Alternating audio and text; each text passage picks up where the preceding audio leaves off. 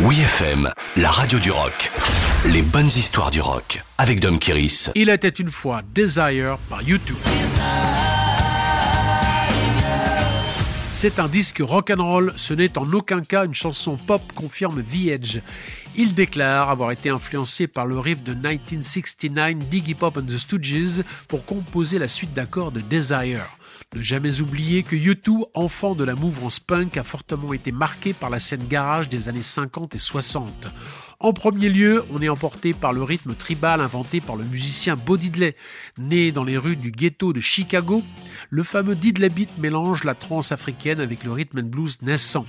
Le cocktail détonnant donne une pulsion syncopée que les pionniers du rock'n'roll comme Buddy Holly, Elvis Presley, mais aussi les Rolling Stones et les Who vont s'approprier pour donner vie à leur composition.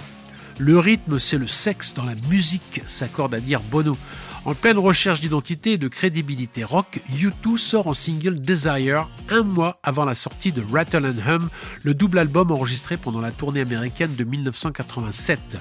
Après l'immense succès de The Joshua Tree, les Irlandais avaient besoin de se ressourcer aux racines du gospel et du blues.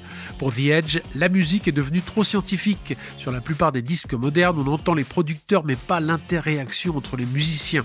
Joignant la parole aux actes, plusieurs titres sont enregistrés le plus simplement possible au légendaire Sun Studio de Memphis, réhabilité en 1987, soit dix ans après la mort d'Elvis Presley.